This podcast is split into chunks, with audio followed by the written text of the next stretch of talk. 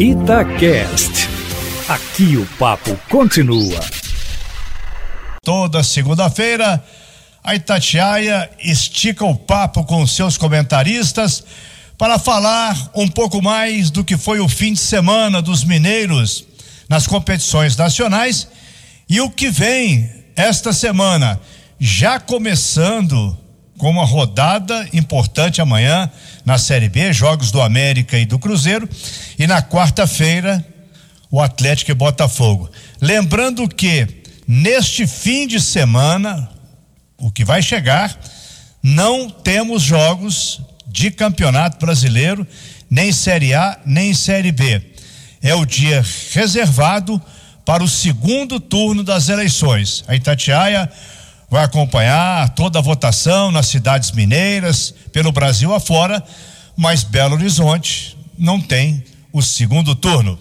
Vamos chamar na turma do bate-bola, falando desse momento do futebol brasileiro, dessa briga pelas primeiras posições nas duas séries A e B, Júnior Brasil. Boa noite, Emanuel, Cirilo, Edu, amigos e amigas. O resultado, aquilo que num dado momento do jogo acabou ficando ruim, o Atlético conseguiu modificar esse quadro e obter, Emanuel, um resultado positivo. Tem jogo que você perde dois pontos. Nesse eu achei que o Atlético conseguiu somar um ponto, um ponto valioso, porque foi importante o Atlético voltar à liderança do campeonato. E a gente tem que lembrar, sim viu, Edu? São muitos times, no caso, Palmeiras, Atlético, outras equipes aí, o tanto de número de jogador com Covid, e o Atlético tem sido prejudicado, sim. Não adianta alguns quererem tampar o sol com a peneira, porque jogadores que fizeram falta, que fazem falta, jogadores decisivos, e o meio do Atlético ontem era um meio completamente segurado. Para você olhar, quem você diria vendo lá? Caleb, Zaratio e Dylan. O Dylan foi o cara que ajudou a marcação, ajudou a saída de bola. Ou seja, mudou muito o Atlético, sentiu falta de alguns jogadores, a defesa tendo problema, já tinha tido contra o Atlético Paranaense. E o Atlético que voltou desconcentrado, e essa é uma palavra que a gente tem que trabalhar para que não aconteça novamente.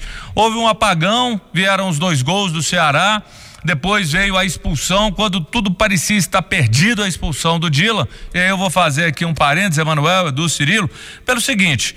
É, hoje eu vi os comentaristas de arbitragem, a maioria achando que houve excesso ali, cabia até o amarelo.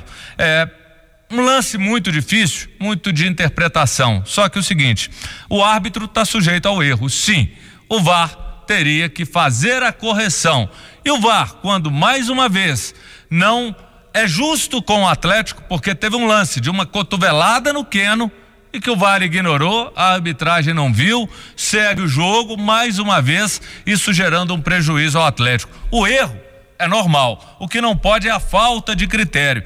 E o Atlético conseguiu, graças a uma boa arrancada do Marrone, ele foi importante, e o Queno, com muita frieza, deixou tudo igual e por pouco, Emanuel o Atlético acabou não obtendo até a vitória, porque terminou o jogo melhor do que o time do Ceará, Emanuel. Eu diria, e repetindo até o que foi dito antes, que continua sendo inexplicável o Marrone só entrar quando a situação está difícil, quando o time já está perdendo o jogo. Ele é o jogador de maior velocidade entre os atacantes do Atlético.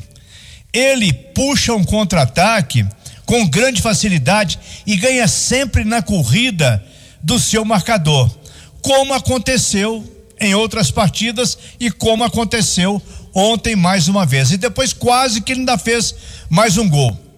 O Marrone foi uma contratação alta feita pelo Atlético e parece que ele não convence, não convence. Tomara que ele tenha outras oportunidades, porque ele tem mais qualidade do que alguns jogadores que estão frequentando o ataque do Atlético. Por exemplo, por exemplo, eu não quero antecipar uma cobrança, porque ele chegou há pouco, está se adaptando, mas o Zaratio ficou muito tempo em campo e ele está meio perdido, ele não achou ainda a posição dele.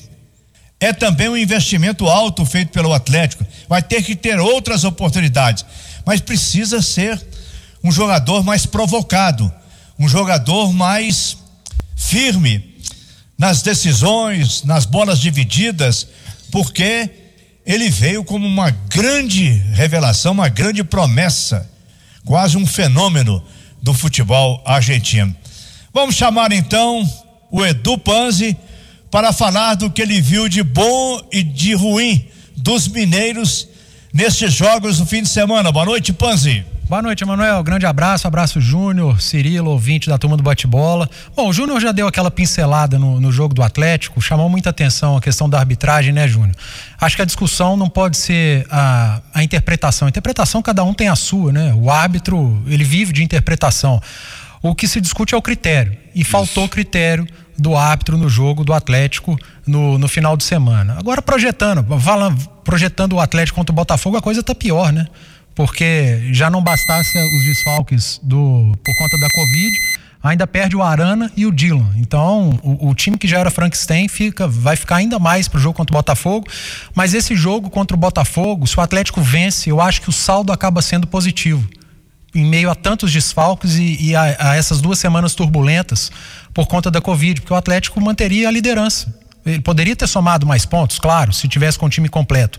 Mas o fato de, caso vença o Botafogo e mantenha a liderança, a gente pode considerar sim o saldo positivo. E, e, por outro lado, o Cruzeiro, né? O Cruzeiro vai a Chapecó pegar o melhor time do Campeonato Brasileiro da Série B, que é a Chapecoense não, não esperem uma Chape por ser líder, é, amassando o Cruzeiro, controlando o jogo com muita posse, porque não é característica da Chapecoense. É uma equipe que não faz questão nenhuma de, de ter controle absoluto do jogo. É, e, e se, se puder, dá a bola ao adversário e, e joga no contra-ataque, não tem vergonha de fazer isso e faz muito bem. É um time que se defende muito bem, tem pouquíssimos gols sofridos e não é um time que tem um ataque poderoso tá ali, tem um gol a mais que o Cruzeiro, por exemplo, na competição, mas sofreu apenas seis gols. É, parece estranho, mas a Chape é a favorita nesse jogo contra o Cruzeiro.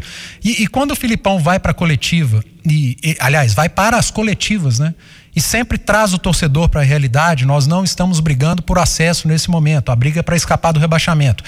É claro que seria injusto colocar na conta do Luiz Felipe Scolari é, um, um, um, possível não acesso do Cruzeiro. Isso está muito mais na conta do departamento de futebol do Cruzeiro, que errou e vem errando muito, dos treinadores que por aqui passaram antes do escolar e, claro, do grupo de jogadores. A gente nunca pode deixar de pesar a crítica para o elenco, para os jogadores que não estão rendendo.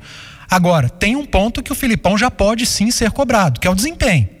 A gente vê o Jorginho há poucas semanas no, no Figueirense, o Figueirense já está jogando bem, jogou melhor que o Cruzeiro.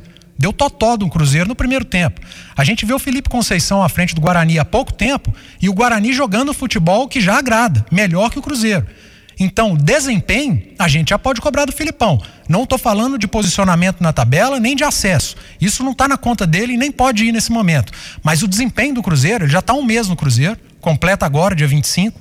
Já são seis jogos, teve aí dez dias para trabalhar, para dar a cara dele, Filipão, ao time, e o Cruzeiro entrou em campo contra o Figueirense e mais uma vez foi pior que o adversário. Já havia sido pior que o Operário ganhou, que o Paraná ganhou, e não sou eu que estou falando. O Filipão disse que o Cruzeiro foi pior que esses times. É, talvez tenha jogado melhor contra o Botafogo de Ribeirão Preto. Todos os outros jogos, o Cruzeiro foi pior ou igual. Então, o desempenho, acho que já dá para cobrar do Filipão, Júnior. Edu, tem ainda um detalhe que a gente pode acrescentar nisso. Emanuel, é, eu vejo que o Filipão não pode incorrer nos mesmos erros de seus antecessores. Por exemplo, colocar jogadores que não rendem mais apenas pelo nome. E quais esses jogadores? Muitos insistiram com Henrique, Cabral, quando eles não davam combate, eles não traziam aquilo que até o Emanuel cobrava pouco é, do lado do Atlético, do Zarate, eles não traziam aquela pegada. Jogadores às vezes meio mornos, até por várias questões, idade.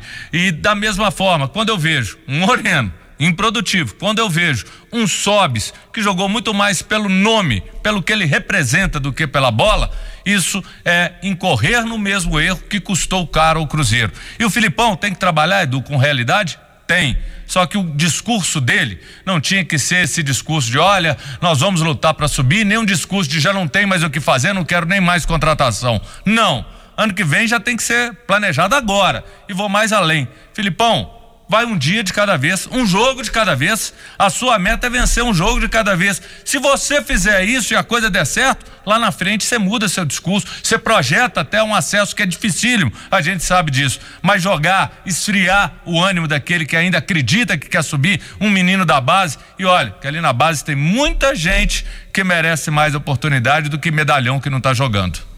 O, o, Marcelo Moreno, que você citou, o centroavante, eu costumo dizer, o Cruzeiro joga com o centroavante, mas não joga para o centroavante. Porque não adianta fazer a crítica só ao Marcelo Moreno, porque o Sassá jogou naquela posição e não rendeu, o Thiago jogou naquela posição e não rendeu, e o Marcelo Moreno, todo jogo da eliminatória que ele veste a camisa da Bolívia, ele mete um gol, porque a Bolívia joga para centroavante e com o centroavante. O Cruzeiro precisa começar a jogar para o centroavante, ou então tira. Joga Mas ele sem tem que o ajudar no Cruzeiro também, porque ele às vezes corre muito errado.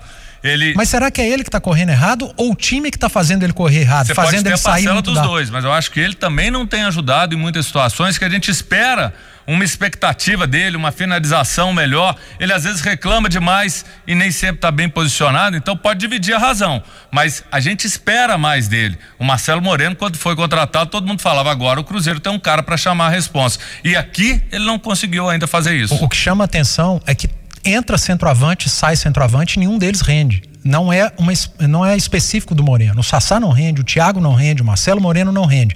Talvez esteja na hora, não sei se o Emanuel pensa assim também, do, do Filipão sacar um centroavante de origem. O Filipão gosta desse centroavante, mas em função do que o time tem jogado, adianta o Sobs. Talvez o Sobs faça melhor esse trabalho e o Cruzeiro, um time mais reativo com mais velocidade, por que não? E aí, Emanuel? Eu emendaria esse assunto dos comentaristas só com um lembrete. O jogo do América amanhã contra o Juventude é também um jogo de 6, 10, 12, 15 pontos. São dois times que estão lutando pela subida à Série A e mais uma coisa, dois times com qualidade. O Juventude tem também um time muito bom disputando essa Série B. Portanto, muita atenção. O América agora só pensa em Copa do Brasil lá para frente, toda atenção para a Série B.